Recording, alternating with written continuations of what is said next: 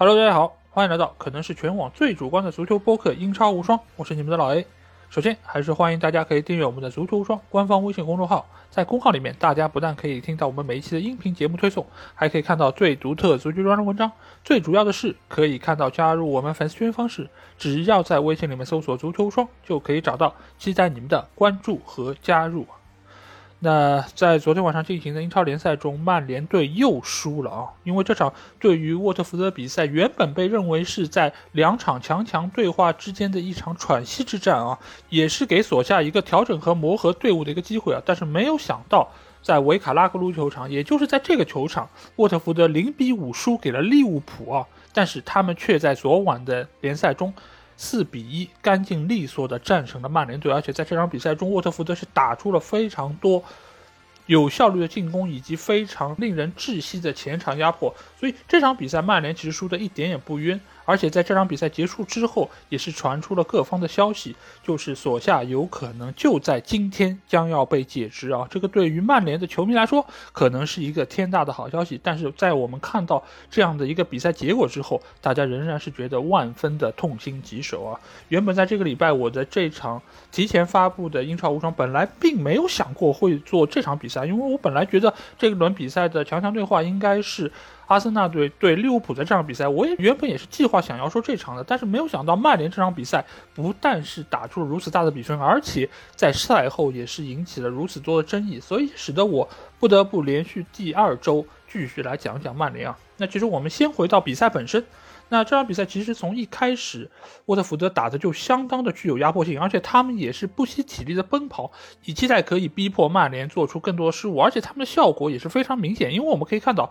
这场比赛的首发阵容方面，曼联队是排出了四后卫，啊，索夏没有再坚持他之前所惯用的那个三后卫的体系，他觉得四后卫可能是更加保险的一个做法，而且在面对相对实力比较弱的对手的时候，四后卫可能可以收到更好的效果。但是我们。从场上的局面就可以非常明显的看出，拉涅利的四幺四幺阵型非常好的限制住了曼联队。因为曼联队这场比赛，我们可以看到，他除了四后卫之外，他的双后腰上的是麦克托米奈还有马蒂奇啊。之所以上马蒂奇，一方面是因为他的防守能力可能是相对更好的，而且另外一方面是看中了他相当出色的出球能力。因为你前场的那四个球员，你必须需要有球给到他们脚下，他们才能够发挥出更好的作用。这方面，马蒂奇其实是非常重要的一个棋子，尤其是在博格巴红牌停赛，而且。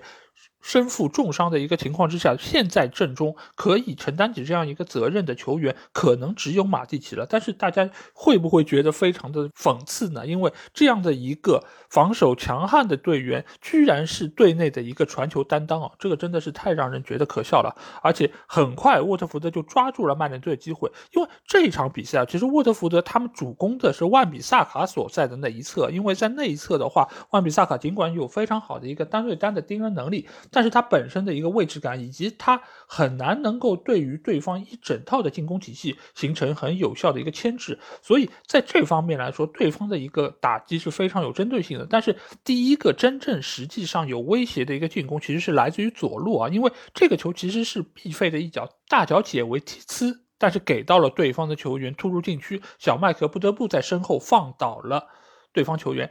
裁判果断的判罚了一个点球，而这个点球，我个人觉得，如果从小麦克最后这个动作来看，其实给红牌都是一点都不过分。不过因为是比赛刚开始，所以裁判可能是手下有点留情啊。但这场比赛其实表现最好的曼联球员之一就是大卫德赫亚，因为德赫亚我们也知道他的扑点球能力其实是相当一般的啊，可以说是摄政王。但是这场比赛他不但是扑出了萨尔的第一个点球，而且在由于主罚点球违例之后重罚，他仍然是把点球给扑出，所以在这个时候，大家似乎已经觉得哦，是不是曼联这场比赛能够有老天相护啊？但是没有想到，这个只是灾难的开始啊！因为在上半场后期的这段比赛中，可以说曼联队是完全被对方压制，而且从数据上也好，从场面上也好，都可以非常直观的。体现出这一点，因为上半场的技术统计，我们可以看到射门比沃特福德对曼联的射门比是十一比二啊，这个我不知道在曼联过往的比赛中是不是有出现过，或者说有这么大的差距。但是最起码和中下游球队的对比中，我觉得是很久都没有出现过这样的一个实力对比了。而且在场面上，你完全看不到任何有扳平或者说是。逆转的一个可能性，因为球完全都是在曼联的半场，而且根本没有办法可以给到前场的四人组。这场比赛前锋线上是派出了 C 罗，左边是拉什福德，右路是桑乔，身后的话仍然是毕费。但是你们可以看到，这四个球员在对方的半场完全都是在无球跑动，而且由于想要能够实施反击，所以索夏并没有让。拉什福或者说桑乔及时的能够回防到本方的板区，所以使得当时的曼联队其实是处在一个后面六个人、前面四个人一个完全脱节的一个局面之下。而对方的整个的四幺四幺的阵型真的是如同长城一般，把曼联队分成了两半啊！但是在整个上半场如此被动的情况下，索夏也没有做出任何的人员调整。我不知道他在等什么，我也不知道他期待什么情况的发生。他是寄希望于有一个球员可以一条龙的从后场带到前场将球打进吗？你以为是昨天的坎特吗？但是整个现在的曼联队，我觉得没有任何一个人做得出这一点。而且我从上半场就看出这场比赛桑乔的状态。其实是相当好的，因为他有多次的一个前插和边路的一个突破，非常的坚决，而且效果也相当不错。所以这个时候，为什么整个曼联队的打法会这么的一边倒，让这些有能力的进攻球员也没有办法发挥出来？这个真的，我觉得不能再怪球员。尽管在比赛结束之后，毕费非常有大局观的说出了哦，就是球员的问题是占大多数。但是其实明眼人都看得出来，这些球员其实不差，没有一个球员是差的，或者说每一个球员都在他们之前的俱乐部，或者说在之前的曼联队打出过非常高光的一些表现。那为什么到了现在，在这个阵容体系之下，在所下的带领之下，会变得如此的不堪一击，甚至于让我们感觉到对方这个大黄蜂真的有点像德甲的劲旅多特蒙德？这到底是怎么回事？而很快，曼联队又收获了第二个失球，上半场就已经零比二落后了。那中场休息的时候，曼联做出了两个人上调整，第一个是用范德贝克换下了麦克托米奈，而另外一个换人则是用马夏尔换下了拉什福德。这个我个人觉得，呃，第一个换人是比较有针对性，因为上半场麦克托米奈的一个特点完全没有被发挥出来，而且他出球弱的一个特点被对方抓得死死的，所以让。范德贝克上场其实是一个相对不错的一个选择，而马夏尔的这个下场，我个人觉得不是很看得懂，因为首先马夏尔的一个态度已经是今非昔比，而且他的能力目前来说也是比较的让人糟心啊。尽管可能教练是比较看重他的一个持球推进的能力，因为他有相当不错的一个带球的特点，但是这个时候可能拉什福德的一个。突破以及他在边路的一个作用，可能是对于对方的防线更加有危险的一个选择啊！而且马夏尔在下半场上场之后，我也真的是没有太多看到他能够有持球推进的一个场面啊，因为。他名副其实的成为了一个隐形人，因为下半场曼联把进攻的一个重心从左路调整到了右路，就是以范德贝克还有桑乔为他们主要的一个推进点。而且这场比赛我们也可以看到，桑乔和范德贝克都奉献出了这个赛季最优异的一个表现。因为曼联队那个进球其实就是桑乔边路的一个传中给到了 C 罗，C 罗这个球如果状态好一点，有他当年最巅峰的一个状态，完全有可能高高起跳将球砸进对方球门。当然，这个球他也用了一个非常不错选择，就是把球。回摆到了中间，给到了无人盯防的范德贝克，使得曼联队可以扳回一城啊！这个球其实我觉得是很久都没有看到过的曼联队右路的。起球能够这么准确的落到禁区内的前锋头顶啊！而且之后桑乔其实又有过几次这样的非常精准的传球，可以说这样的一个桑乔其实是我们熟悉的那一个在边路非常有作用的，又能突破又能传球的一个球员啊！而另外一个让人眼前一亮的球员，那无疑就是范德贝克，因为范德贝克之前其实非常被大家诟病的一点就是他的防守能力非常差，而且他和中前场的一个串联其实是非常大的一个问题，因为他比较需要。给到他一定的持球空间，而这场比赛我们可以看到，范德贝克上场之后，他其实就是做了一个 B to B 的这么一个工作，而且他也确实能够有效的串联起后场和前场这么个作用。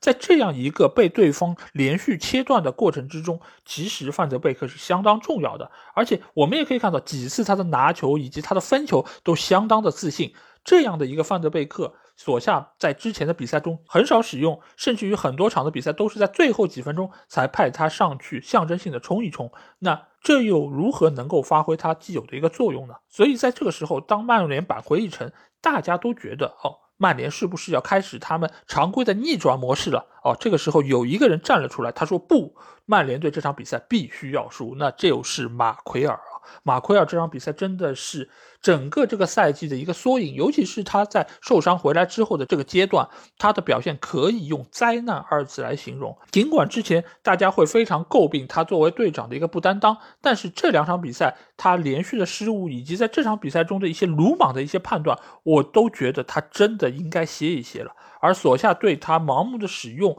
我觉得要为此担上非常大的一个责任。因为马奎尔尽管是队长，而且他也确实是八千万先生，俱乐部花了非常高昂的一个价格把他引入进来，他也确实在之前的比赛中有相当好的一个作用。但是这几场比赛，我们显然发现他的竞技状态是不行的。但是即便如此，曼联队这场比赛仍然是把拜利在板凳上摁了九十分钟。为什么不让其他的球员来试一试？明知道马奎尔的能力现在的状态都大不如前，或者说是这样的一个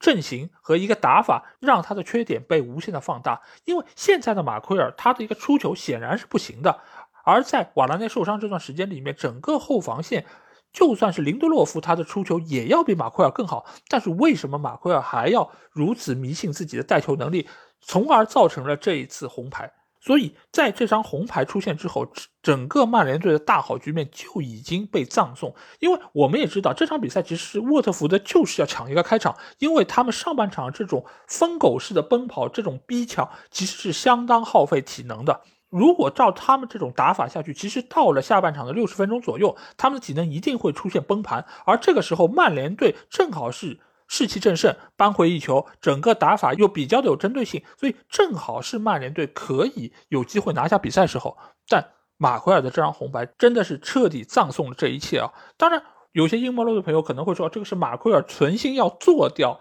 所下啊，因为之前博格巴也是主动申领了红牌，而这场比赛马奎尔也是在很短时间内拿到两张黄牌被罚下场。但是我个人觉得，这个并不是他们存心想要让索夏走，而是。这个时候的球员其实已经在信心上或者在心态上出现了相当不稳定的一个局面，所以我觉得马奎尔这张红牌可能是一个偶然现象，但是我觉得这是一个偶然中的必然。而之后的比赛大家也看到，在最后时刻，由于曼联队在后防线上少一个人，而索夏也并没有在这方面做出任何的调整。只是在卢克肖因为头部撞击受伤下场之后，对位换上了达洛，而整个球队仍然寄希望于可以依靠自己在锋线上的一个能力以及反击的能力，能够最后逆转比分。但是没有想到，在最后时刻，对方又连进两球，而且最近一段时间，德赫亚的这个进门角的这个扑救啊，我觉得是一个相当大的问题，就好几次已经出现了同样的情况。但是这场比赛，即便德赫亚出现了失误，我仍然不会对他有任何的苛责，因为如果不是他上半场连扑两个点球，曼联队早就已经会被对方打花。所以这场比赛在最后的一个情况之下，四比一是一个非常难看的比分，而且各方各面也非常的垂头丧气啊！因为在国际比赛日这么好的一个调整的空间之下，索夏还去度假，而且在回来之后，在面对相对比较弱的一个对手，仍然是收获了一场失利。所以各方各面其实也都。一定会对索夏有更多苛责，而且从今天早上的诸多消息来看，索夏将会在很短的时间内被俱乐部解职，而接下去谁将会来担任曼联队主教练这个事情，其实就成了各方所关注的一个热门的事件啊。因为从目前情况来看，弗莱彻将会代理主帅一段时间，等到新的主教练人选到位啊。但是目前从各方各面的消息来看。潜在的候选人有非常多，有一些是不靠谱的，但有一些其实还是传的有鼻子有眼。从最早的齐达内、罗杰斯，从今天看到的滕哈格、布兰科以及洛佩特吉等等这些名字，我个人觉得现在的曼联队换帅一定是一个正确的事情。但是不论换谁，我觉得都很难在短期内对于球队有根本性的一个改变啊，因为现在的球队它所存在的问题真的实在太多，而且有一些问题真的不那么好解决。所以你让一个新的教练来。他很难能够说，我调整一下阵型，或者说是激发一下球员的一个积极性，打一下鸡血，就能够让球队有一个换帅如换刀的一个效果。尽管昨天晚上几个换帅的球队都收获了不错的结果，两胜一平啊，可以说真的是实现了换帅如换刀这句话。但是曼联队他这个些问题，我觉得远不是。就是换一个教练、换一套阵型、换一个打法能够解决的，因为他目前有很多。盘根错节在其中，而且对于新的主教练，他除了熟悉环境之外，另外一个非常重要的点就是他能不能拿捏住这些球员。因为现在队内的相当多的球员其实都是成名的、知名的、拥有众多荣誉的球员。你如果是选一个比较年轻，或者说是。相对资历不是那么厚的教练，我觉得未必能够那么快就拿捏住这些球员，尤其是就是阵中还有那么多世界足球先生，还有那么多拿过世界杯冠军的球员，他们每一个都是非常非常的有话语权，而且他们背后的经纪人也是非常的难缠。这个时候，俱乐部对于一个新教练的支持就变得无比的重要。但是，俱乐部真的会那么支持新帅吗？我是存疑的，而且大概率下一任的主教练将不会是 DNA。我一直说这是一个好事情，因为只有让外界的新的教练来到俱乐部，才能够给俱乐部带来新的气象，而且他也能够将外面那种不一样的这种带队方式带到俱乐部来。但是对于目前的这个教练，我个人觉得他必须具有非常好的一个抗压能力，因为他不但需要承受外界对于他成绩的一个考核，另外一方面也有相当一部分。钟情于 DNA 的这类球迷或者说是评论员，他们会对他有更加挑剔的一个眼光，所以我觉得下一个愿意接手曼联队的主帅一定是一个值得尊敬的人，因为他知道这份工作真的不好干。那从这些潜在的人选中，我可能个人会更倾向于选择滕哈格。为什么这么讲？因为可能之前很多人觉得啊，罗杰斯是一个可能是更熟悉英超，而且他也在莱斯特是带出了非常不错的一个成绩。而且包括也有科曼曾经也是带过英超球队，但是我觉得滕哈格这个教练带给整个阿贾克斯一个不一样的点是在于，他是一个非常信赖年轻人，而且会给年轻人机会的一个教练。我觉得现在我们对于教练的一个看法，不只是说你能够把这个阵容调整好，而是你可以全方位的带动各方各面的球员，不管是年轻的、年老的，你都能够有自己的一个独特用法，而且你愿意给未来。有更大程度的支持，我觉得这个非常重要。因为你如果只是用这些成名的老将，那你可能能够收获一时的成绩，但是你没有办法能够长长久久的对于俱乐部有更好的一个回馈。现在曼联队已经在这方面亏欠了太多，他们一直非常。顽固的使用固定的一套班底，让主力球员打得非常累，而让替补球员没有办法能够得到特别多机会，所以使得这种竞争机制已经不复存在，也让每个球员打的最后就有点疲了。就是你像马奎尔这种打得再差，我也可以上场；而像有一些小将，比如说迪亚洛这种，他其实是有非常好的能力，甚至于包括于桑乔，他其实有非常好的能力，但是他没有办法能够拿到稳定的主力位置。这个你让替补球员如何有积极性再投入到比赛和训练之中呢？所以这个时候，我觉得引入一个鲶鱼，让整个球队这潭死水可以活起来，我觉得是非常重要。之前大家会说，孔蒂来到热刺之后，是对球队有非常好的一个调整，而且他的一个魔鬼式的训练，可以让整个热刺的球员能够真的火起来。我觉得这个时候，孔蒂当然是一种活法，但是我觉得滕哈格这样的一个教练也是具备这方面的一个能力。但是俱乐部一定要给到他非常大的一个支持，以及给予他。非常高的一个信任感。那对于目前这个曼联队，我觉得已经到了不容有失的阶段，而且下场比赛他们将会迎战的是切尔西。而在这轮比赛中，我们也可以看到，切尔西打的是非常的具有压迫性，而且他们在三条线上的一个推进也是非常强。尽管他们的前锋线仍然是有一点点的小问题，但是他们的中场以及后场的能进球得分能力真的是冠绝英超啊！所以我觉得这样的一个切尔西。是很难应付的。即便你这个礼拜把索夏给解职，让弗莱彻来带队，我仍然不觉得他们可以解决这个问题。而且现在的这批球员，我个人觉得要很快让他们能够调动起积极性来说，我觉得也是非常的有难度。更何况昨天浪费了多次机会的某位前锋球员啊，因为我对于他比赛的态度以及对于整个球队的一个帮助，我是非常的肯定，而且我觉得。他是目前球队能够凝聚在一起最后的一个希望，而并不是必费。但是我觉得他的存在，或者说他如何使用，也仍然是一个非常大的问题，也是新教练将会面临的一个非常大的考验。所以我觉得做出改变是一个非常好的事情。那之后的局面会变成什么样？广大的曼联球迷不要期待太高，因为这真的不是换一个教练可以改变，而且换教练也可能再换来一个并不是那么理想的结果。所以大家放平心态，看一看俱乐部，尤其是在新的领导阿诺德的带领之下，能不能做出一点新的东西。好，那今天这期节目基本上就是这样啊。如果你们听了这期节目有什么话想对我说，可以在评论区留言。如果你们想和我直接交流，也可以加我们的群，只要在微信里面搜索“足球无双”就可以找到。期待你们的关注和加入。那今天这期节目就到这里，我们下期英超精华节目再见吧，大家拜拜。